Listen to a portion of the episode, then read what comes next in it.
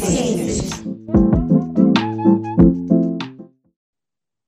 Oi, gente, tudo bem com vocês? Estamos hoje com mais um Meninas nas Ciências e hoje nós vamos conhecer um pouquinho da trajetória da Rafaela da Rosa Ribeiro. Obrigada, Rafaela, por aceitar o convite e se apresenta brevemente para gente. Olá, Roberto. Olá, Projeto Meninas nas Ciências. Eu agradeço primeiramente a oportunidade que vocês têm para inspirar, né? Vocês dão essa oportunidade para que cientistas possam inspirar cada vez mais meninas para entrarem na carreira da ciência. E eu acho que essa, essa chance da gente explicar o que é fazer ciência no Brasil é extremamente importante. Então, eu agradeço primeiramente pelo convite. E, bem, é, quem sou eu? Na fila do pão, como dizem. É, eu sou bióloga de formação, né? eu, eu me formei em 2009. Depois fiz mestrado na Unicamp, doutorado também no mesmo grupo de pesquisa, continuando os estudos que eu estava fazendo durante meu mestrado. É, no meu no doutorado, eu acabei conseguindo uma bolsa para ir para UC Berkeley, lá na Califórnia, nos Estados Unidos. Foi uma experiência incrível, é, fiz uma colaboração internacional bastante importante. E atualmente estou, é, fiz pós-doc, terminei o doutorado, voltei para o Brasil, terminei o doutorado, fui fazer meu pós-doc é, dentro de um outro ambiente, trabalhei com vírus, e hum, com vírus Zika, não sei se todo mundo se lembra dele que causava micro, causa ainda, né, microcefalia em crianças, mas por sorte e pelo acaso aí do, do da, da prevalência do vírus, dos ciclos dos vírus, é, ele deu uma diminuída, né, nesses, nesses casos. Então, comecei a trabalhar com ele em 2017, fui para Itália para aprofundar mais meus estudos sobre isso e acabei trabalhando junto com, a, é, com o SARS-CoV-2 na pandemia agora da Covid-19. Voltei ano passado para o Brasil e continuo num pós-doc agora com outro grupo de pesquisa, onde a gente está tentando entender é, como que o Zika pode é, matar aí tumores é, cerebrais infantis. Então, eu tenho uma colaboração com esse grupo é, na USP e também trabalho lá fazendo é, meu pós-doutorado, desenvolvendo uma outra parte do projeto. Começando então lá na sua graduação, que você contou para gente, você fez Ciências Biológicas na Universidade Estadual de Ponta Grossa, no Paraná. Uhum. E como foi que você chegou à decisão então de fazer biologia? E que desafios você teve aí que você lembra do período da graduação? Olha, eu é, quando eu decidi fazer biologia foi porque eu amava aulas de biologia. Então eu adorava estudar plantas, animais, células, genética, tudo isso que a biologia abrange, né? No ensino médio, então eu adorava isso tudo.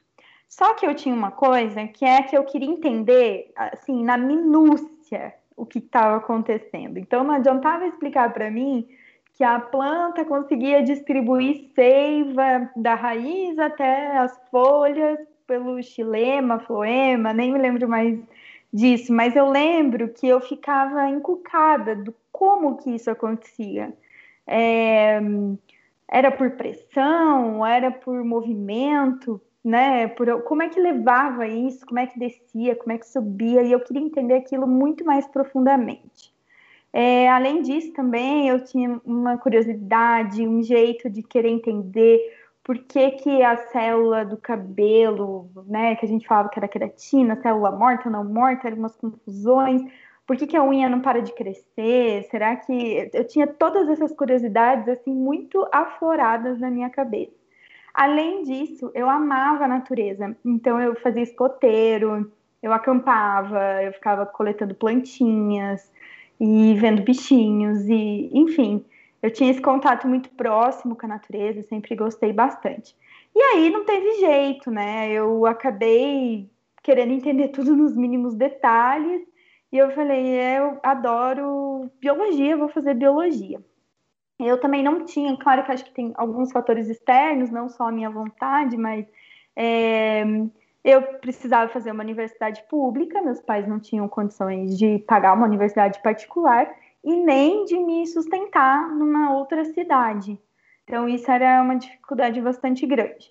E aí, eu, dentro do que tinha na Universidade Estadual de Ponta Grossa, lá no interiorzão do Paraná, é, biologia era o perfil que eu mais me encaixava, além de toda a minha vontade de tentar aprender. Então foi isso que acabou me levando para biologia mesmo. Assim, eu tinha, eu acho que talvez hoje olhando não teria outro curso. Eu acho que um, qualquer outro curso que eu fizesse, ele não iria me completar é, nessas questões de tanto eu gostar da natureza, quanto eu tentar entender as coisas, quanto investigar, né? Eu acho que o cientista dentro da biologia ele tem esse, essa capacidade de interligar muitas áreas é, é, que são importantes para a nossa vida, né? Então, hoje, olhando, eu falo, hum, se eu fizesse medicina, eu ia passar um pedaço ali da biologia, né? Se eu fizesse hum, engenharia ambiental, por exemplo, que estava começando naquela época, eu também teria entendido o mundo por um outro, só por um outro ângulo, né? E biomedicina, eu acho que tinha pouquíssimos cursos no Brasil quando eu tinha 17 anos, que eu entrei na faculdade, muito nova também. Então, é, ninguém entendia direito esse curso, nem nada, mas eu acho que ainda assim eu ia acabar me desconectando da questão da vida, da natureza, né? A biomedicina vai mais na, na parte é, de investigação humana mesmo.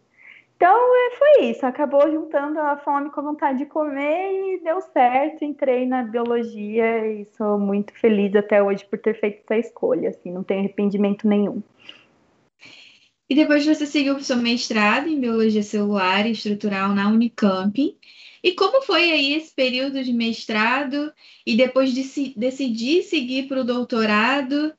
Que é uma dúvida às vezes que a gente fica, vou fazer mestrado, vou fazer doutorado ou vou para o mercado de trabalho. Como é que foi isso para você? Perfeito, Roberta. É, bem, quando eu entrei na graduação, já no primeiro ano eu queria fazer estágio. Eu já estava procurando isso, eu já queria experimentar como era fazer essa investigação dentro do laboratório. Minha universidade não tinha muito, muitos recursos, não tinha muita linha de pesquisa, não tinha muitas bolsas, né? Era um, é, uma universidade. É, o meu curso era de licenciatura, então naquela época a gente tinha que escolher se queria fazer ou bacharelado ou licenciatura. Tinha saído uma portaria do MEC que as universidades tinham que separar esses cursos, antes eles eram unidos, e só no último ano você escolhia. Então acabei fazendo licenciatura, porque eu também gosto de ensinar, gostava de falar, e aí me dava oportunidade para eu dar aula de repente, né? Então, desde o primeiro ano, eu estava procurando um lugarzinho que eu pudesse é, entender um pouco mais da ciência, da investigação, daquilo que eu queria fazer, pelo, pelo motivo que eu queria fazer é, biologia. Então, eu fiz uma seleção, passei é, na iniciação científica com a doutora Maria Albertina, a Tina, queridona, é, foi muito bom, já era na área de biologia celular e eu fiquei com ela todos os anos da minha graduação, trabalhava final de semana, é, feriado, né, férias, então eu tinha que cuidar lá das minhas mosquinhas e eu tinha que alimentá-las, então eu sempre estava em cima disso. E aí eu decidi que eu queria continuar na área da pesquisa, eu gostaria de me tornar uma professora universitária naquela época, era um desejo meu, né, bem forte. E aí eu fui procurar um mestrado. E eu vou ser bem sincera com você, Roberta, que naquela época nós não falávamos muito do mercado de trabalho. Então, para o biólogo, o que tinha de opção era ou você ia para pesquisa, que era assim 100% atrelada à carreira acadêmica. Uhum. É, hoje em dia a gente ainda tem algumas opções que desatrelam um pouco da carreira acadêmica, né? Então, uma pessoa formada em biomedicina ou em biologia pode conseguir entrar dentro de uma empresa ou de uma farmacêutica ou de uma empresa de, de meio ambiente e conseguir fazer ali um pouco de pesquisa, fazer seu papel profissional dentro da pesquisa são raros, mas a porcentagem aumentou. E naquela época não, eu nem ouvia falar. Então, assim, ou você ia para a academia para poder desenvolver uma pesquisa, ou você ia dar aula para ensino médio e fundamental. Eu cheguei a experimentar, eu fiz muitos estágios, eu adorava dar aula, sempre dei palestra, dei muita palestra para meninas também, outros projetos que eu participava, voluntária, mas é, eu queria continuar na pesquisa. Então, uma forma de eu fazer isso era entrando dentro da carreira acadêmica. Eu fui para a Unicamp, eu não passei no meu primeiro mestrado, me formei com 21 anos. No último ano de graduação, eu dava aula praticamente voluntária, ganhava uma micharia para a prefeitura da cidade. Eles tinham alguns professores para tapar um, alguns buracos assim que não conseguiam em escolas muito longe ou é, professores que entravam em licença.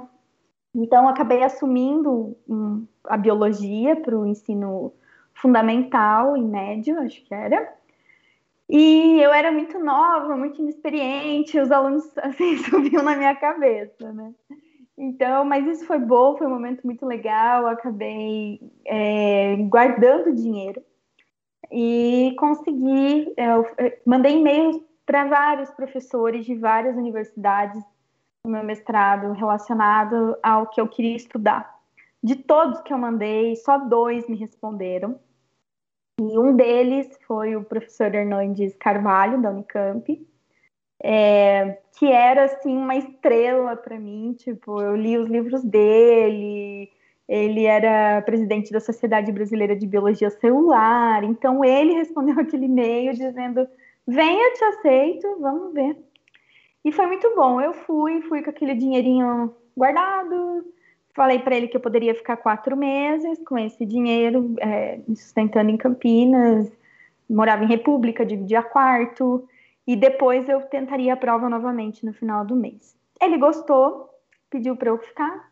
Ele falou: Olha, eu vou te arrumar um salarinho pouco aí, pelo menos te ajude, mas você quer ficar até o final do ano, até a tua prova e tal? Eu falei: Ah, tudo bem, eu fico então apertamos os cintos e continuei em Campinas.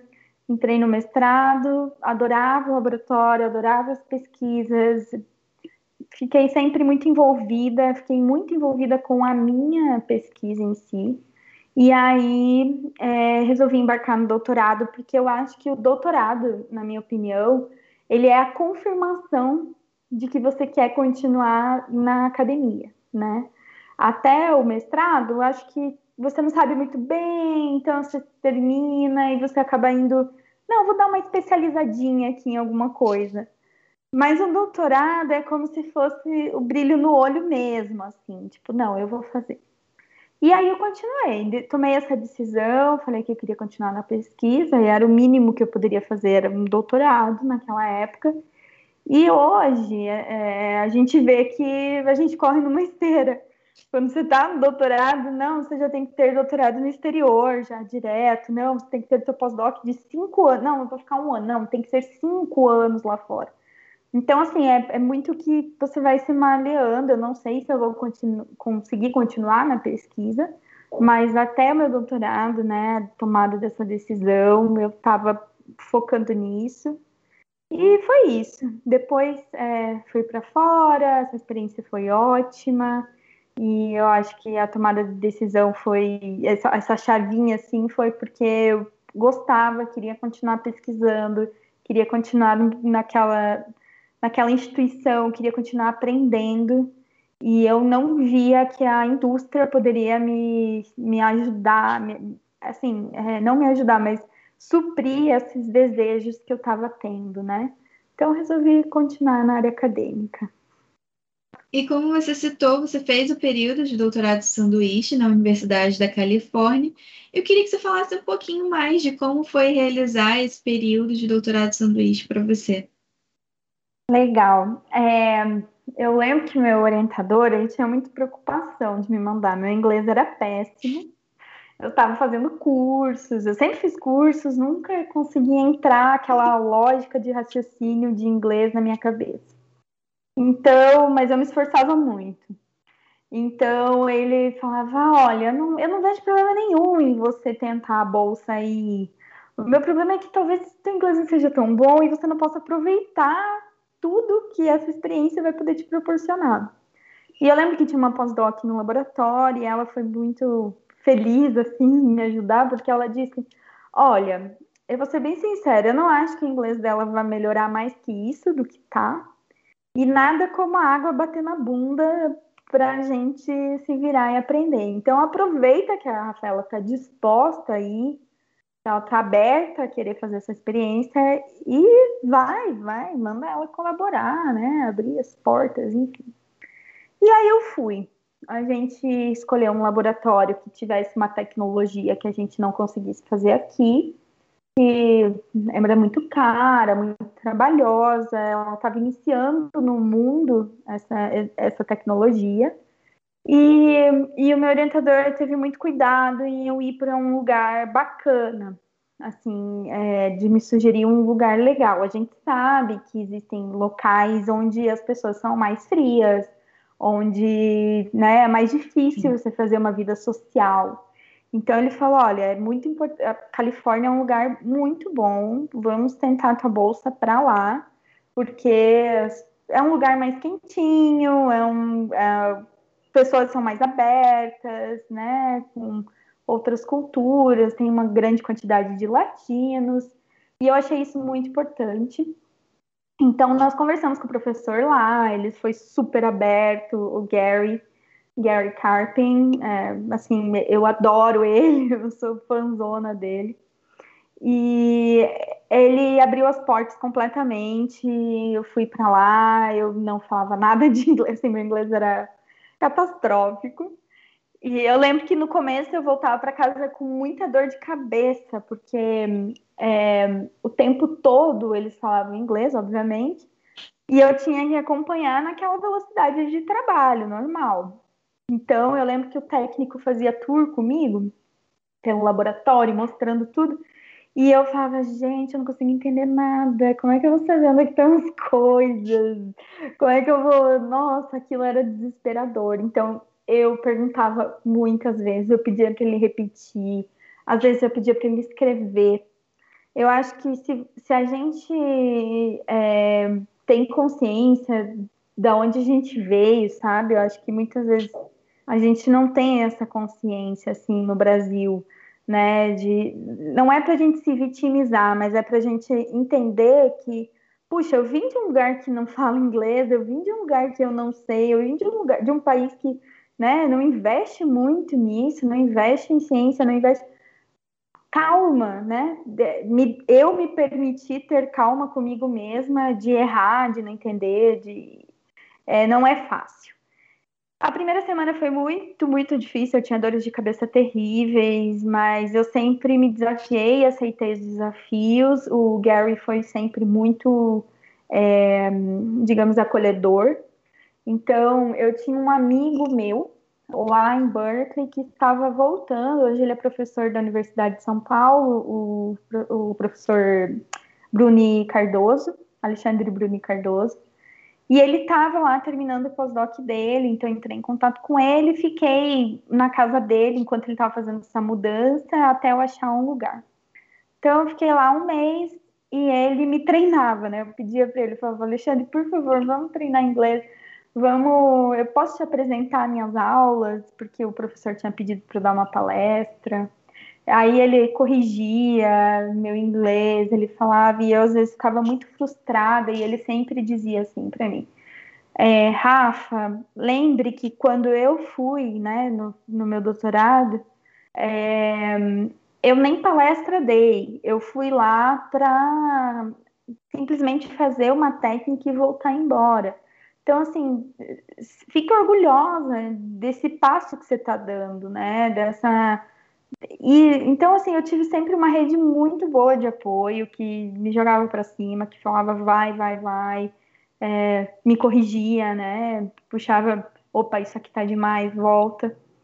E eu acho que isso é extremamente importante para a formação do cientista no Brasil. Então, no começo foi difícil, depois eu morei com uma, com uma americana, eu alugava um quarto na casa dela, ela era solteira, não tinha filhos, nada. E ela tinha essa casa, ela era professora na University Berkeley, mas ela era é, africana. ela é da Etiópia, a nacionalidade dela. Então, é, foi uma experiência incrível. A Gannett, ela tinha uma paciência maravilhosa. Então, eu aprendi muito inglês com ela. Ela repetia com muita calma, me ensinava. E foi isso. Minha experiência foi assim, logo que eu cheguei. E outra coisa engraçada que aconteceu foi que eu ficava esperando alguém me dizer o que eu tinha que fazer. Então, eu lembro que eu ficava lá na, no meu computador. Eu falei, bom, eu vim aqui para aprender essa técnica. Eu esperava que alguém batesse na minha porta e dissesse: Oi, Rafa, e aí? Cadê suas amostras? Vamos fazer suas amostras, vamos fazer essa técnica e tal. E eu ficava lá e um dia o, o, o técnico bateu na porta assim, e falou: Rafa, já faz três dias que você está aqui, você não vai começar a fazer seus experimentos? Eu falei: Ah, sou eu que tenho que fazer? Então, assim, era, é bem diferente, né? A cultura é diferente, o jeito, né? E aí eu, eu, eu ele falou assim, eu falei, ah, desculpa, eu tava achando que alguém é, iria me, me ajudar, tipo, me... Não, todo mundo aqui pode te ajudar, todo mundo aqui pode te auxiliar, mas é você que tem que pedir, não tem, não tem como oferecer. Hoje parece muito óbvio, mas na época, acho que a, a, educação aqui no Brasil sempre foi muito paternalista, né? Da, do professor dar, de fazer. Se o professor não cobra, o aluno não faz. Ah, isso aqui não vai cair, então não vou ler. Né? E não é bem assim. A gente tem que entender que a gente é responsável, muito responsável pelos nossos aprendizados. Então, assim, eu fui aprendendo, fui vendo outra forma de fazer ciência e acabou se tornando uma experiência maravilhosa que eu voltei para o Brasil com saudades, assim, foi muito bom. Me estendi nessa. Dei uma lembrada aqui de muita coisa. Depois você seguiu para os seus pós-doutorados, você fez um pós-doutorado no Hospital Albert Einstein e também um na Itália. Focando mais nesse seu pós-doutorado da Itália, que foi esse, nesse último período, foi mais ou menos agora no período da pandemia, que começou a pandemia. Conta um pouco dessa sua experiência no pós-doc, principalmente nesse contexto de estar tá vivendo esse período na pandemia na Itália. Bem, então, né, é, eu estava fazendo meu pós-doc aqui no Brasil, eu, quando eu terminei meu doutorado, foi um período bem difícil, eu é, passei por algumas coisas no meu doutorado, então roubaram meu computador, eu perdi muitos dados que eu tinha conseguido lá nos Estados Unidos. Eu passei muito tempo refazendo algumas análises e isso me baqueou, assim, me deu um desânimo. Eu falei, gente, não vou.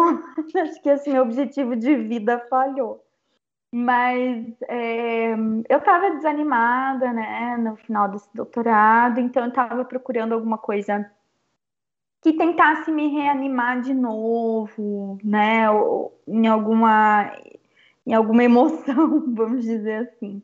Então eu continuei com uma parte da biologia celular, mas eu achei que trabalhar com vírus do Zika, né, no caso, ele era um potencial dessa, desse ânimo que eu queria, né? Porque era um problema social que estava acontecendo aqui no Brasil, a gente não entendia muitas coisas. Então eu senti aquela motivação de novo. Então, eu pude, podia aplicar o que eu tinha aprendido dentro da biologia celular, dentro de um, de um contexto necessário é, para o nosso país, né? Não é que eu queira bancar a heroína do Brasil, mas eu achei, eu gosto muito de causas sociais e eu achei que eu conseguiria linkar essas duas coisas, né? Não, ah, eu vou salvar ou vamos salvar o Brasil por causa do Zika. Mas eu achei essa motivação novamente. Então, eu é, apliquei, tinha essa vaga, eu apliquei no Albert Einstein, fiz uma seleção bem difícil, eu acho que nenhum pós-doc que eu vi até agora no Brasil é, faz esse tipo de seleção. Eu, eu vi esse tipo de seleção lá nos Estados Unidos quando eu estava, porque lá é um emprego mesmo mas é, acabei fazendo todas as etapas, palestra em inglês, é, debate, banca, tal, tal, tal, e, e, eu consegui entrar. Então, entrei no grupo do, do Ricardo Eilis, e foi muito bacana, depois que eu estava um tempo já no, no, no, grupo dele, eu comecei a pensar em ir para fora, o meu prazo é, para pedir o, uma bolsa para poder ir para fora, para eu poder conseguir um pós-doc fora, ele já estava acabando. Então, eu já tinha selecionado alguns lugares e laboratórios que eu gostaria de ir. E aí eu coloquei isso em prática e o único que me respondeu, assim, pronto e dentro do prazo, foi o pessoal da Itália. E eles foram muito abertos, muito queridos com a minha é, ida para lá. Então a gente organizou tudo, visto. A Itália, acreditem ou não, é mais burocrática que o Brasil. E papelada e projeto, bolsa, consegui, consegui financiamento e fui. Eles já trabalhavam com Zika lá, eles estavam testando algumas coisas de fármacos, então eu entrei para auxiliar eles para entender esses mecanismos do fármaco, como que eles estavam agindo com, com relação à proteção das células neuronais, para que elas não morressem pela infecção do Zika. E fui aprender uma técnica que agora o pessoal conhece, talvez, se chama CRISPR, que é de edição de DNA. É muito legal, então fui lá aprendendo um tipo de célula específica do sistema nervoso. E a Itália foi diferente do que os Estados Unidos, ela foi mais desafiadora em vários sentidos, porque você já vai num pós-doc, já você já tem uma forma de trabalhar muito muito independente. É, isso já te deixa mais no, no, seu mundo, né? Digamos assim. É, a Itália por si, a cultura italiana, ela é muito viva, muito muito feliz, muito parecida com a brasileira, mas ela é muito fechada. O europeu ele é mais fechado que o americano, no sentido de aceitar a entrada de outras culturas, de outras pessoas, né? Então, a América, a América do Norte, ela é muito cosmopolita, o Canadá é muito cosmopolita, a Europa não é tanto. Mas é, eu acho que esse foi um desafio pessoal, e além disso, a idade, né? Eu sei que eu não sou velha, mas eu fui numa idade em que as pessoas, né? Eu fui com 31, 32, agora tô com 33. É, as pessoas, elas é, já têm filhos, já são casadas, né? Quando eu fui para para Berkeley, eu tava com 25, 26 anos. Então, assim, o pessoal lá, todo mundo saía, todo mundo ia beber uma cervejinha no fim do dia, fazia happy hour, a gente ia acampar no final de semana. Era todo mundo nesse, nessa fase, nessa fase. E lá não, lá o pessoal estava todos casados, com filhos, buscando os filhos no final do expediente, tendo que fazer tarefa. Então, essa é a minha convivência é, social que eu prezo muito, sempre gostei, eu, eu adoro, né? Ela ficou defasada. Então, é, desse ponto de vista, a Itália foi, já era desafiadora desde o começo, né? Então, sempre consegui amizades com pessoas muito mais novas, os alunos do mestrado, do doutorado, né? A gente saía, tentava sair, porque quase isso a gente não conseguia. E do ponto de vista profissional, por outro lado, foi muito bom, porque eu fui trabalhar com a doutora Elisa Vicenzi, que é, assim, uma inspiração também. Então, ela sempre deixou muito claro, né, minha independência, o apoio dela para mim. E foi sempre muito bom, até que veio a pandemia e as coisas ficaram mais complicadas, né? Então, já estava meio complicado na parte pessoal, a parte pessoal ela foi ladeira abaixo, assim porque aí que não saía mais mesmo, os, os, poucos três amigos que eu tinha, ninguém se viu durante esse período. É, o que me salvou muito é, lá é um lockdown, foi um lockdown muito rígido. Então, é, você olhava na rua, só tinha policial, é, tanque de guerra e assim, né? Inibindo as pessoas, digamos porque não podia circular mesmo, né? Então eu andava com documento, até mostrei isso no Fantástico na época que eu dei entrevista. É, mostrar, mostrei documento, mostrava, andava com esse documento, que se o policial me parasse, eu dizia onde eu morava, para onde eu estava indo, que eu estava pegando aquele metrô específico para eu ir para o hospital, que eu não estava desviando rota. E a minha felicidade era ir ao mercado, porque eu ficava quatro horas na fila, então eu podia tomar um solzinho bem gostoso, ficava lá ouvindo música, é, entrava, tem quase que um toque de recolher, tipo, entrava 10 pessoas, compra, compra, compra, a mulher falava, pronto, pronto, todo mundo pro caixa, tem mais gente para entrar tal. E assim foi, né? A gente acha no começo que vai durar 15 dias, depois vai indo, vai indo, quando vem um mês e meio, já estamos que um ano e meio. Então, é, o que me, me ajudou a passar por tudo isso lá foi eu fazer divulgação científica, que eu já fazia, já tinha meu Instagram desde 2019, então acabei indo aos pouquinhos migrando ele para o assunto da Covid e comecei a dar palestra para muitos lugares aqui. E a doutora Elisa ter me convidado para integrar a equipe da Covid. Então, é, apesar de eu não trabalhar muito, era muito começo, assim, trabalhava muito, mas digo, não eram todos os dias, né? É, era muito começo, a gente tinha muitos receios, então a gente fazia vários revezamentos no laboratório. Eu ia fazer o que eu tinha para fazer, coletava as amostras e ia embora. A gente não tomava café, não conversava, não fazia nada.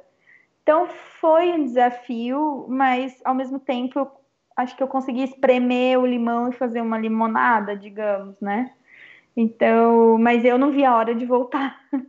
Eu falava, não, mais um pouquinho, vou aguentar, vou aguentar. Então, consegui estender, ficar minha, no período que eu tinha me proposto da bolsa, e, e aí acabei voltando.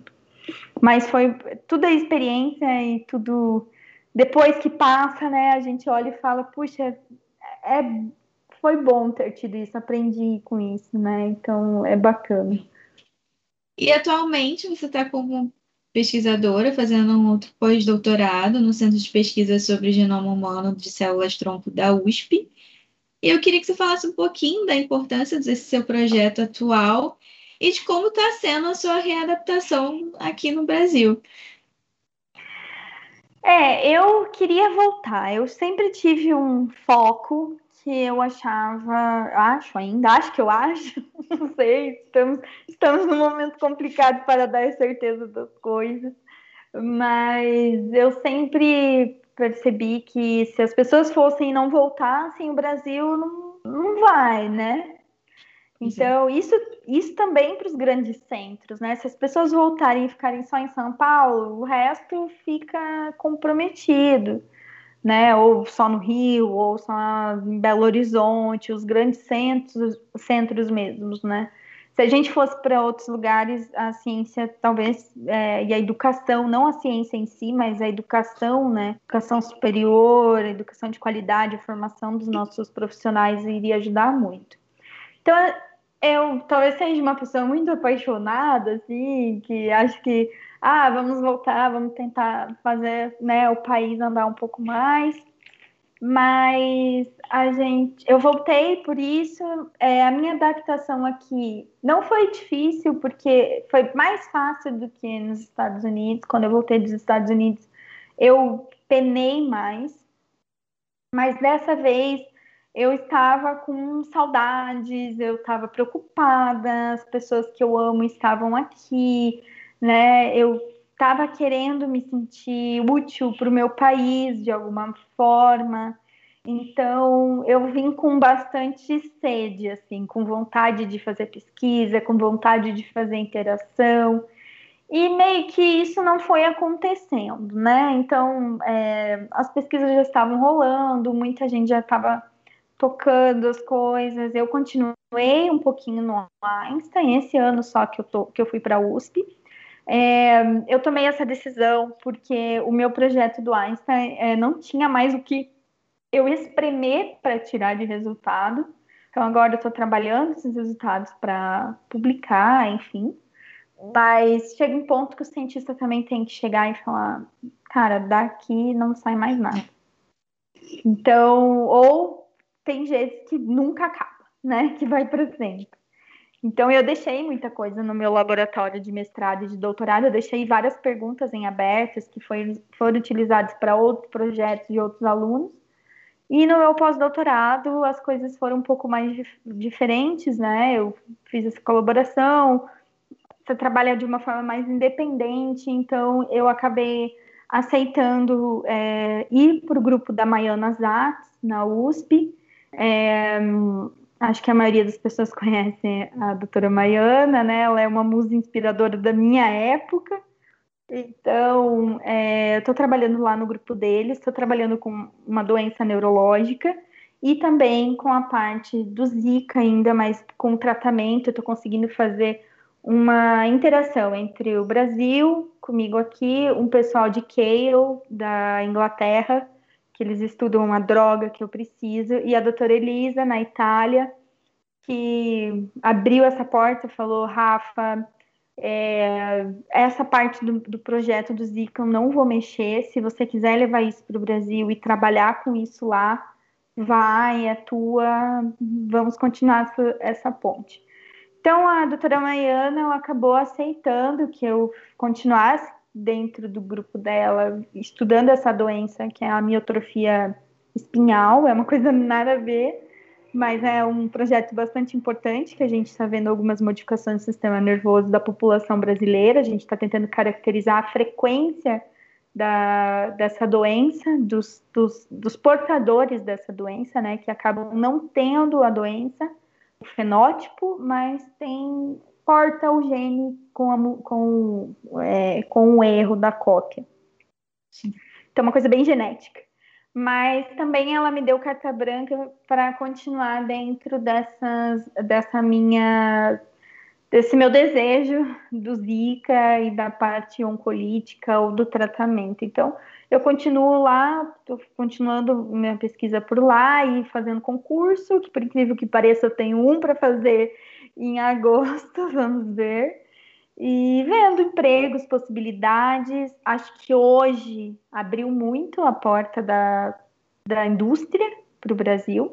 Então, eu até tenho bastante interesse nisso também. E tem que ter a junção aí, dar um match entre uma coisa que eu gosto e com uma coisa que eu encontre, né?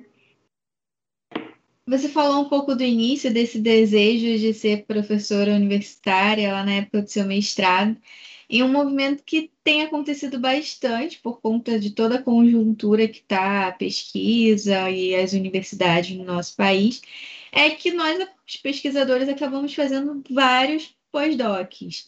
É, o que é bem diferente do que acontecia há anos atrás, quando só com um mestrado, às vezes, ou com doutorado, um pesquisador já entrava para ser professor universitário. Queria saber a sua opinião, do que, que você acha dessa mudança de agora a gente está tendo que trabalhar um pouquinho mais para alcançar essa meta, digamos assim, e que pontos positivos e negativos você atribuiria a essa mudança? Tá certo. Bem, é, eu, em primeiro lugar, em qualquer lugar do mundo, o pós-doutorado ele é necessário, assim, para você é, se tornar mesmo um professor né, universitário, ter uma linha de pesquisa, isso há muito tempo já. Então, o Brasil ainda não tinha né, o mercado de trabalho, a gente não tinha pessoas com qualificação suficiente para poder exigir um doutorado. Se a gente exigisse, ah, sei lá, é, 20 anos atrás, 15 anos atrás, não mais, 25 anos atrás, né? é, que as pessoas tivessem doutorados, a gente não ia ter professores, né? Então, é, era uma realidade. O doutorado, é, o mestrado, ele, o número de universidades no Brasil aumentou bastante, tanto universidades públicas quanto universidades particulares. É, a gente tem a formação muito rápida e de, muito, é, de muita gente né, dentro das, das profissões. E é uma questão de mercado mesmo. Você tem muito profissional, você vai precisar se qualificar mais para aquilo. Bem, é, eu acho o pós-doc super importante porque ele te dá a independência e as habilidades que você realmente vai precisar para ser um pesquisador. Então, é no pós-doc que você vai treinar, que você vai fazer seu estágio de pesquisa. É, como assim? Até o doutorado, você é um profissional, desde que você se forma na graduação, eu acho que a gente tem que vestir a camisa que você é um profissional, você não é mais um estudante, né? Eu acho que às vezes aqui no Brasil as pessoas põem na pós-graduação que ainda são estudantes, mas não, né? Você já é um profissional.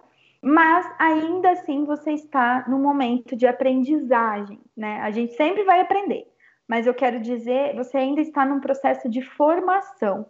Então, enquanto você tem, até você terminar seu doutorado, você ainda está se formando, você ainda está se especializando, você ainda está se, né, se, se estruturando como um profissional numa área específica. Quando você termina seu doutorado, seu pós-doc não é mais uma, um aperfeiçoamento, ele não é mais uma formação. O seu pós-doc, ele é uma experiência, ele é um estágio, né? Então, o pós-doc, você pode, por exemplo, nos Estados Unidos, o pós-doc, é, geralmente, ele é um cara que só está para publicar. Então, ele é um cara extremamente focado, uma pessoa, uma mulher, enfim, mas uma pessoa extremamente focada no que ela está fazendo, desenvolvendo, uma resposta muito grande para publicar o paper da vida dela. Então, isso é um, um, uma forma bem americana e de algumas universidades, das melhores universidades da Europa. É, aqui no Brasil, a gente sabe que a realidade não é bem assim, né? Às vezes é até difícil da gente conseguir publicar um paper bom. Então, é, a gente precisa desse pós-doc para você desenvolver habilidades de uma independência de escrever seu projeto, uma independência de escrever seu paper, cuidar dos alunos, orientar, ajudar, ver os, né? A gente já faz isso no mestrado, no doutorado, a gente já acaba experimentando um pouco disso. Mas é o pós-doc onde você vai ali realmente por pezinho, é, se comprometendo sozinho na tua carreira. Né? Então, por exemplo, hoje eu preciso pensar num projeto de pesquisa, porque quem seria a Rafaela pesquisadora? O que eu iria apresentar de projeto de pesquisa? Como que os meus orientadores fizeram, né? E foi o tempo do pós-doc que me possibilitou pensar nisso, ter ideias sobre isso, hipóteses sobre isso, ter dados para fazer. Então, eu acho, nesse ponto, eu acho pós-doc extremamente importante e a, o recurso e a necessidade de pegar profissionais que passaram pelo pós-doc, eu acho que é essencial para a gente conseguir melhorar o nível das nossas universidades e do ensino e do contato dos alunos com a aprendizagem científica, né? Por outro lado, o que está acontecendo é que a gente não está tendo absorção, né? Então, o pós-doc está se tornando uma extensão profissional. O cara está ficando ali, medingando bolsas e ficando anos dentro desse pós-doc. Bom, eu entrei em 2017 no meu pós-doc. Então, eu já fiz pós-doc em uma instituição, eu já fui para fora do país, eu voltei, eu já estou em outra instituição, né? Continuo na posição de pós-doc. Com certeza minhas responsabilidades são outras, minha forma de trabalhar é outra. Você entra num pós-doc sênior, não vou ser um pós-doc iniciante. Mas é, mercado de trabalho não absorve, né? Então, eu acho que uma coisa importante que hoje em dia o profissional tem que pensar na hora que ele está fazendo pós-graduação é que para onde já você vai querer vo se voltar, né? É, você vai querer ir para a área da pesquisa, estricto senso, dentro da universidade, ou você vai querer entrar na indústria?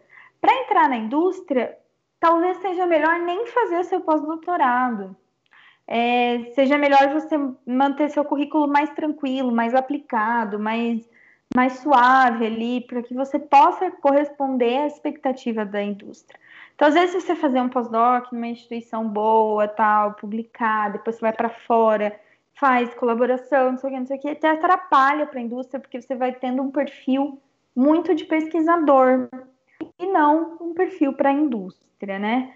Então, é, eu acho assim, é, é muito bom, é muito importante para a formação e qualificação dos nossos profissionais, mas esse mercado precisa absorver, seja ele concursos em universidade pública, ou é, pagamento justo dentro das universidades particulares que possam ter profissionais mais qualificados para dar formação para os alunos de graduação. E para aqueles que estão pensando que não querem carreira acadêmica, eu sugiro já na pós-graduação, mestrado, doutorado, já irem dando um enfoque, fazendo alguns cursos é, que deem um enfoque aí mais para a área da indústria, já vá conhecendo outras profissões é, por exemplo, eu não conhecia MSL, por exemplo, que é um, é um Medical Science Liaison, que é uma vaga super legal, que você precisa ter pós-doc, você precisa ser muito bom, assim, doutorado no mínimo, não pós-doc, mas é uma área super independente dentro da indústria, muito legal. Eu tenho aplicado para várias vagas como essa. E às vezes o perfil poderia ser até menos do que isso, né? Então a gente tem que ir pesquisando um pouquinho da área de, do mercado de trabalho para a gente poder se adaptando com as necessidades também. Você já falou um pouquinho sobre o seu período de realização do pós-doc na Itália. É, inclusive, você foi uma das homenageadas pela Câmara de Vereadores de São Paulo pela sua contribuição nas pesquisas sobre Covid-19. Eu queria que você falasse é, como que você vê os desafios atuais da pandemia que ainda estamos vivendo e como foi, como tem sido ainda para você estar tá trabalhando durante a pandemia. É, é Roberta, é, assim, eu acho que quando eu estava na Itália, o Brasil ainda estava é, no começo aqui da situação, eu tinha muita esperança que a gente ia virar a bola, sabe? É, eu recebi da minha supervisora lá, a doutora Elisa, um, quase que um intimato falando, Rafaela, você tem que avisar o Brasil. Você vai lá, você fala, você tem que dizer o que é esse vírus, o que está acontecendo, como é que não está. Eu tentei fazer isso, é, eu fiz isso, né? Mas tentei fazer isso de uma forma muito mais engajada. E conversei com muitos cientistas lá aqui, conversei com a mídia. E parecia, apesar das pessoas terem interesse, parecia uma coisa muito assim: ah, vamos ouvir a Rafaela lá da Itália, que está sofrendo lá com a pandemia, com a epidemia, no caso, na época. Vamos lá ver como é que é essa situação aí, tipo um, é, um reality show, né? Um zoológico, não sei explicar. Tipo, você está assistindo, está falando, nossa, que atração, nossa, como é que a menina tá lá na Itália, né? Coitada, ela tá se virando lá, poxa e sem essa sem, sem relacionar, sem ter essa empatia de que é, isso estava acontecendo no mundo. Então, assim, eu acho que o Brasil, ele é uma coisa, é, não sei se só o Brasil, mas estou dizendo no caso do Brasil, ele é um, um ele é muito engraçado assim para mim, porque parece que que as coisas acontecem são fora, assim, as pessoas não se incluem nas histórias, não se incluem nos problemas, né? Eu sou brasileira também, então, assim, eu posso falar, não estou jogando é, pedra na cruz, mas é, a gente tem isso, a gente tende a achar que é o outro que tem que usar a máscara, que aquilo não vai me atingir, que eu não preciso da vacina, que o vírus não existe. Então, eu, eu quase que uma esquizofrenia coletiva, assim, uma coisa que as pessoas ficam em outra realidade, ficam pensando sabe, do que enfrentar o problema. Tipo, isso é muito importante, enfrentar o problema. Entender que aquilo está acontecendo. Para você se prevenir daquilo, você tem que fazer três coisas: lavar suas mãos, usar máscara e ficar longe de pessoas. É isso. E é essa realidade assim que não entra, né? A pessoa prefere continuar na ilusão de que a vida é normal e igual antigamente é, do que entender o papel dela, a responsabilidade dela com a vida dela, né? Não é com a vida só do outro, é com a dela também. Então isso me deixa assim frustrada desde que quando eu voltei da Itália.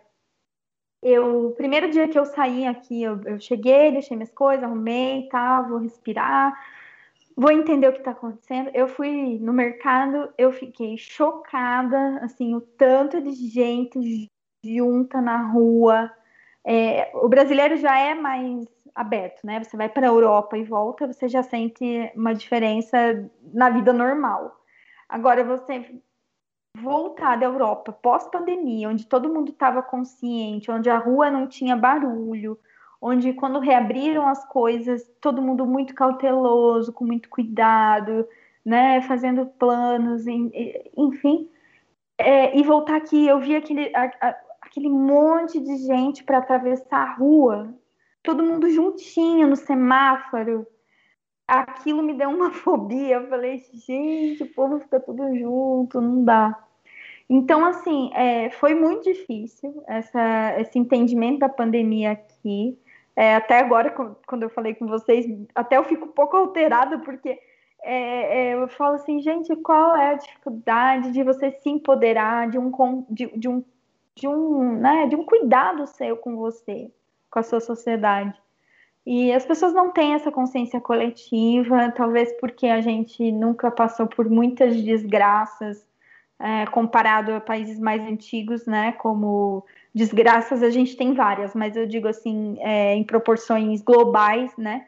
Então, guerras, é, a gente nunca teve esses problemas de fome como a Europa, ou, ou de migração de pessoas, falta de mão de obra, enfim, várias coisas. E a gente não dá valor para esses momentos em que a gente precisa agir como sociedade e, e entender que ser nacionalista é conseguir controlar e proteger nossas pessoas, não achar que nosso país é superior a tudo.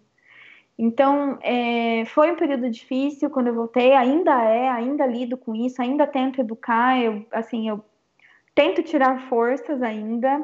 Hoje, para conseguir fazer posts no Instagram, para conseguir tirar dúvida das pessoas, mas realmente é correr numa esteira, porque você fala um ano e meio e ainda as pessoas duvidam de máscara ou é, acreditam numa coisa milagrosa. É, tem dúvidas da vacina, sendo que nós somos o país que mais vacina, que as pessoas nunca tiveram dúvidas, que sempre levaram seus filhos, que, né, assim, estamos onde estamos porque fizemos o que fizemos ao longo da história, né? Estamos saudáveis, estamos é, erradicamos doenças porque conseguimos ter esse controle através da vacina. Então, é, eu, assim, eu, eu não consigo entender essas dissociações e eu faço minha parte é, muito pequena ali no Instagram, mas acho que a ciência como um todo faz, não, não digo só eu, a gente tem divulgadores científicos que estão praticamente dedicados 100% a isso, é, a passar informação.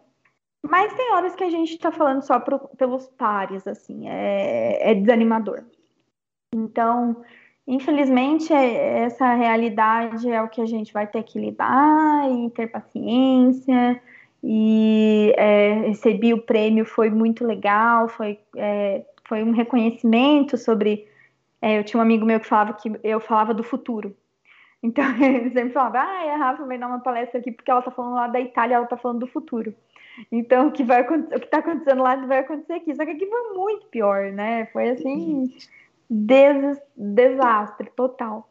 Então, é, eu acho que é isso, assim, não tem muito. A gente precisa ter mais consciência das nossas responsabilidades e de que a gente está dentro do mundo que esse país não é melhor, assim, nesse ponto do vírus, não é melhor e nem pior que nenhum outro, e que não vai ser o sol e nem a poça cheia de bactéria que a gente andou quando a gente era criança que vai nos proteger, né?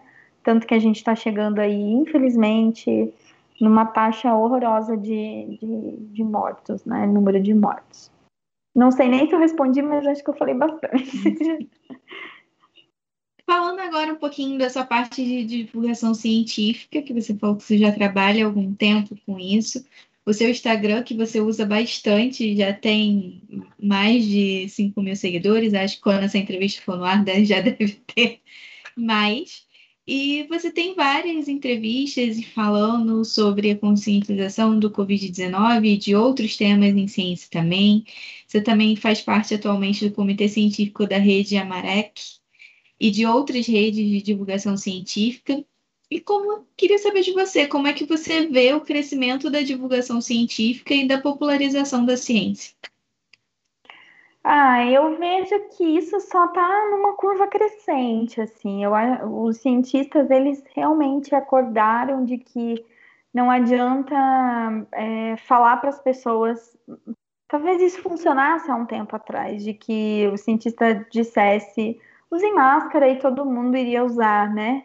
Hoje não, hoje as pessoas querem entender por quê, qual que é o tamanho do vírus, por que, que passa nesse tecido não passa no outro, o que está acontecendo, por que blá, blá, blá.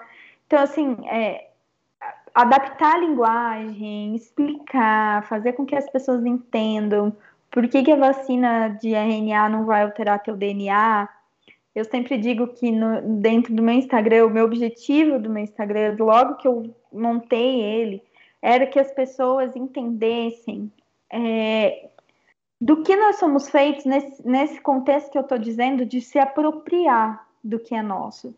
Porque a gente vai muito atrás, assim, vou dizer uma, coisas bem populares, né? As pessoas vão atrás de horóscopo, vão atrás de número para saber o seu número pessoal, para tentar entender a sua. Ai, minha personalidade é assim, ai, eu sou leonina, ai, minha lua, não sei como, então por isso eu tenho essas características. E as pessoas gostam disso. Eu não estou criticando isso, eu acho que isso faz parte da cultura nossa, humana. A gente precisa de referências, de rituais, de uma série de coisas. Isso é um contexto social importantíssimo. Eu não estou criticando, é, cientificamente não vou nem comentar, mas estou dizendo que da parte social humana, as pessoas vão atrás disso. Vão atrás de religião, vão atrás de explicações. E por que é que as pessoas não vão atrás do seu entendimento, do, do se apropriar do que é essa célula? Você tem trilhões de células aí que você não sabe do que, que é feita. Você não sabe o tamanho do seu DNA, o que, que é o seu DNA, como que altera, não altera, como é que você faz um teste, não faz. Então, meu Instagram, ele vem nessa frente. Por conta do coronavírus, eu acabei entrando nas informações, mas a minha ideia não é que a pessoa entenda que a vacina de RNA não vai alterar o seu DNA. Engula aí, vamos, porque não. Não, por que é que não vai? o que é o DNA e o que é a vacina de RNA e por que essas duas coisas não se encaixam. Então, cada é, divulgador científico vai ter uma frente, uma linha, um, uma forma de pensar. E eu acho que hoje tudo isso é válido, porque a gente tem uma educação extremamente falha no ensino fundamental e médio, e a gente não tem uma reciclagem desse conteúdo, né? Então, por exemplo, no workshop que eu dei, eu sempre falava assim, a, minha mãe até assistiu, ela falava, nossa, eu não entendia. Claro, né? Ela nem viu o DNA na escola dela. Então, como que ela vai acompanhar essas, essas transições, né? Como que ela vai entender, se adaptar, se modernizar? Como é que ela vai entender CRISPR, né? Que vai lá, vai tirar um gene, vai editar, vai fazer uma correção genética e vai salvar as pessoas de doença. Então, é, eu acho que a, a, o meu objetivo é esse, né? Que as pessoas vão no entendimento. É, eu acho que é querer demais, eu acho que é um sonho meu, mas é uma forma que eu tento trabalhar. E a ascensão da divulgação científica vem fazendo isso, vem expondo as pessoas que elas precisam entender o mundo que elas vivem, né? E isso está se expandindo para todas as áreas. Elas são responsáveis pelas vidas delas e elas podem, elas precisam ter esse conhecimento para fazer exigências ao Estado, para fazer exigências aos poderes. Porque se elas não têm, os poderes não dão. Então a gente precisa dar essa autonomia, assim, é uma quase que uma reconstrução educacional da sociedade mas eu acho que a divulgação científica pegou esse papel, né? Os divulgadores, eles realmente abraçar essa responsabilidade de educação social das pessoas, que as pessoas é, vem cá que eu vou te, senta aqui comigo que eu vou te explicar como é que é para que você consiga se proteger, para que você consiga entender o mundo à tua volta. Então, assim, eu acho que eu incentivo, eu sempre digo que quem gosta de fazer divulgação científica vai, se jogue, é, mas eu também acho que a gente não pode cobrar de todo cientista fazer isso, né? Isso também está virando uma polarização. O Brasil é bem polarizado. Então, é, nosso país, a gente, não sei, mas a gente é bem polarizado. Então, agora parece que o, o pesquisador que não faz é um monstro. Ai, você fica lá na tua na torre de marfim, não sei o quê. Não, a gente precisa de investimento para aqueles que querem fazer, irem lá e terem condições de fazer e tudo bem se aquele não quiser, se aquele não tem vocação, né? Se aquele não tem habilidade para conversar, ou para fazer um slide, ou para. Tudo bem. Mas ele tem que ter consciência de que ele precisa da assessoria de alguém que tenha, para que ele tenha suporte da sociedade. Então, é, a gente tem que. Agora a gente está abrindo essa, essa. Expandindo esse conhecimento, e eu acho que que vai ser daqui para melhor, assim, eu espero. Agora vamos para um segundo momento da, da nossa entrevista, um momento mais pessoal. Eu queria começar te perguntando se ao longo da sua carreira e da sua vida até o momento, alguma mulher te inspirou a sempre seguir em frente? Ou algumas? É, eu, eu não tive muitas inspirações, assim, acho que eu não tinha nem tanto conhecimento é, de mulheres na ciência, né? Então hoje a gente para e olha no começo, mas é, no meu doutorado a Marie Curie é, foi a minha, foi até minha epígrafe, assim, é, no doutorado foi onde eu descobri tudo dela, então foi muito, muito, muito importante para mim. Mas a minha iniciação na ciência foi com uma professora mulher, né? Então acompanhei com ela maternidade, dividir os tempos comigo, minha pesquisa, minhas leituras, minhas ideias com as questões é, da filha dela. E eu, desde ali eu já via, a gente já sabe, a gente já sente que não era fácil, né? Então, é, acho que a Maiana Zá, da minha época, ela era a cientista que ia no Fantástico, que falava, que tinha entrevistas, que tinha ideias, e você olhava daquilo, mas aquilo era muito, muito distante para mim. Era tipo olhar, sei lá, a Jennifer hoje, que ganhou o prêmio Nobel, a Jennifer Doudna, é, olhar ela e falar, nossa, eu vou chegar lá. Não, é assim, é quase que impossível. Então a gente, eu tinha essas pitadas, mas não que era uma inspiração no sentido de falar, eu quero ser ela. Mas eu acho que são imagens e, e pessoas que você olha e fala, nossa, essa mulher é forte, nossa, essa aí nossa, que inteligente, nossa, que legal ela fazer isso. Então, acho que isso fica na cabeça das meninas, né? Na, na, ficou na minha cabeça e talvez inconscientemente acabe servindo até de inspiração aí para todos.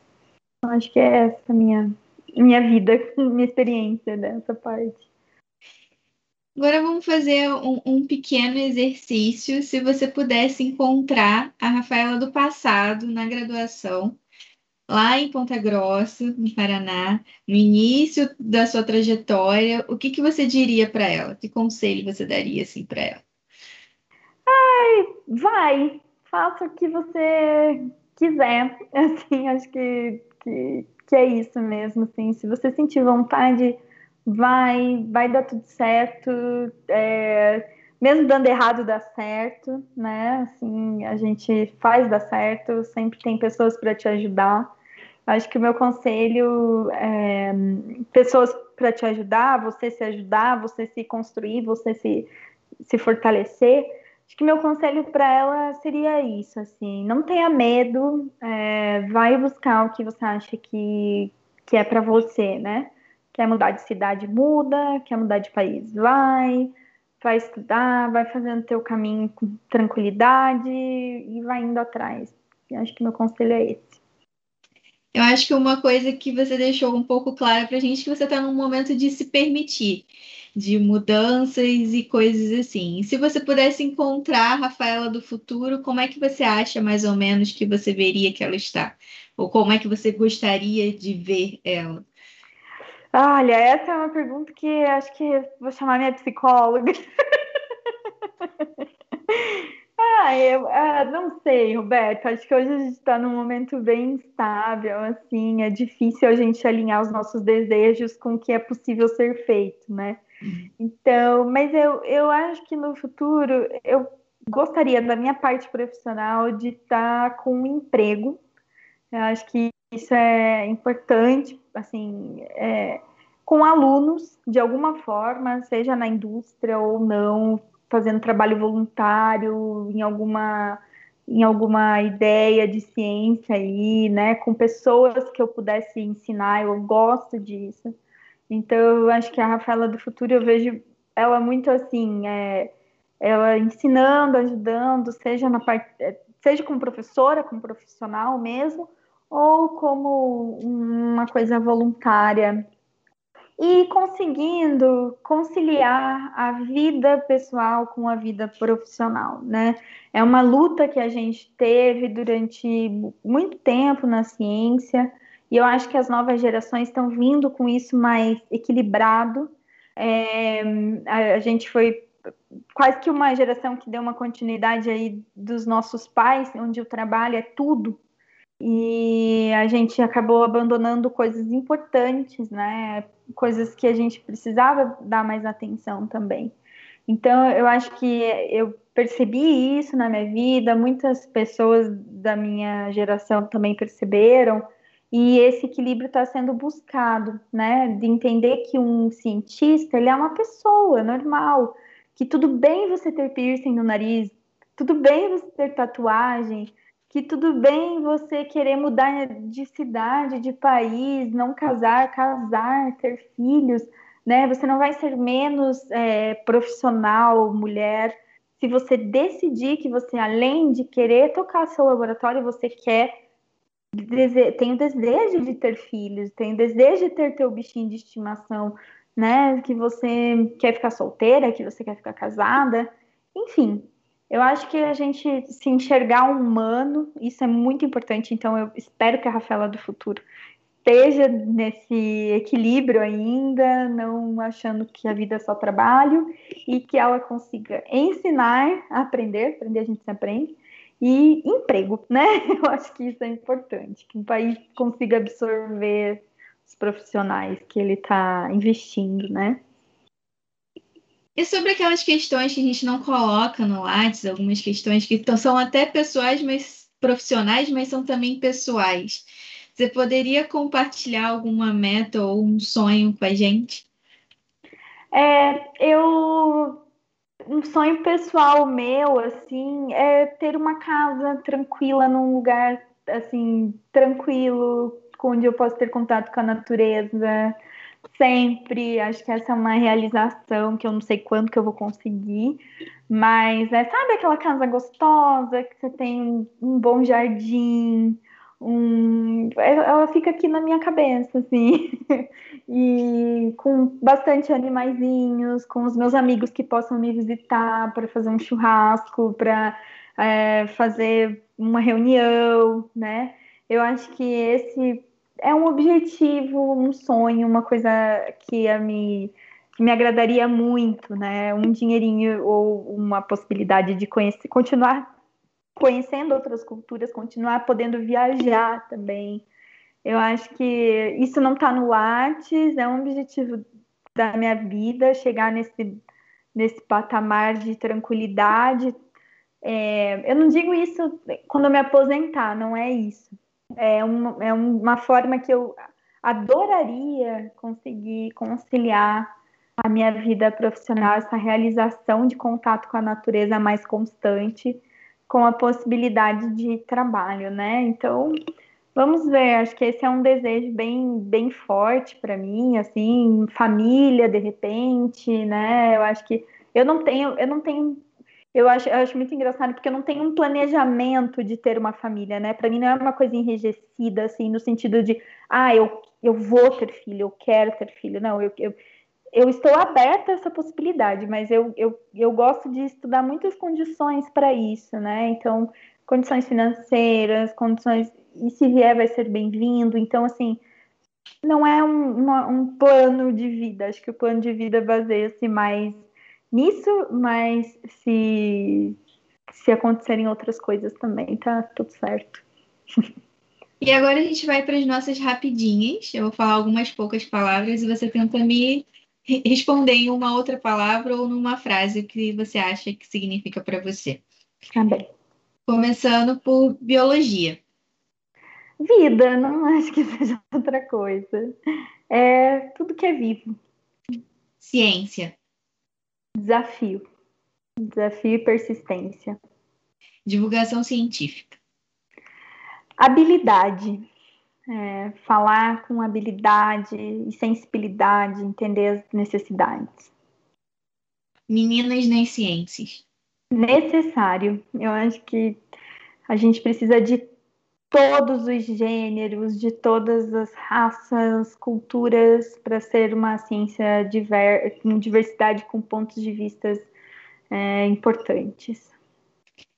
E para finalizar, eu queria que você deixasse uma mensagem, um recado de incentivo para essas próximas meninas que queiram seguir em qualquer área da ciência ou seguir seu sonho em qualquer outra área. Tá certo. Eu acho que o meu recado para as futuras cientistas é, que vocês sintam é, prazer em fazer o que vocês querem fazer, né? Não façam, não entrem na ciência porque tá na moda, talvez, né? Hoje a gente fala muito de ser cientista, fala muito da importância da ciência. Então veja se isso realmente te toca, se isso realmente é o que você quer, né? É, e faça isso inspirada no seu desejo, faça isso com muito com muita é, vontade, entra na ciência, vai ter muitos percalços, a gente sabe que tem bolsas, que tem o pagamento é ruim, né? Mas se você fizer aquilo com, de uma forma que você goste, de uma forma que você queira estar ali, que você possa estar ali, continue, sabe? Não, não fique pensando muito em julgamentos, em ai, nossa, minha amiga fez engenharia, tá com 30 anos, já tem três apartamentos, já viajou o mundo inteiro e eu aqui na ciência. É, sabe, não, você está fazendo o teu trajeto, o teu caminho, a tua escolha. E se não der certo, não tenha medo de desistir, né? De recomeçar, de fazer outra coisa. Então, assim, eu acho que viva o presente, viva o teu desejo, viva tua vontade, tua inspiração. Vai experimentar, vai viver, vai fazer a sua ciência, é, veja se dá certo, se não dá, e leve a vida mais leve, sabe? Vamos, vamos tentar fazer isso um pouquinho. Acho que é esse meu recado. Obrigada mais uma vez por estar aqui com a gente, compartilhando um pouquinho da sua trajetória. Obrigada, Roberta. Obrigada esse projeto lindo de Meninas nas Ciências e que as palavras, né, cheguem aí para inspirar, para acender uma chaminha de repente e que a gente possa sempre ter cada vez mais meninas motivadas, né, a tentar mudar o cenário da ciência brasileira e melhorar ela, né? Acho que é isso. Obrigada pelo convite. Então, logo voltamos com mais meninas nas ciências. Não esqueçam de deixar um like nesse vídeo, se inscrever no nosso canal e acompanhar o nosso Instagram. Também vai ficar aqui na descrição o Instagram da Rafaela para vocês, quem quiser seguir. E que vocês também podem acompanhar as entrevistas pelo podcast no Spotify.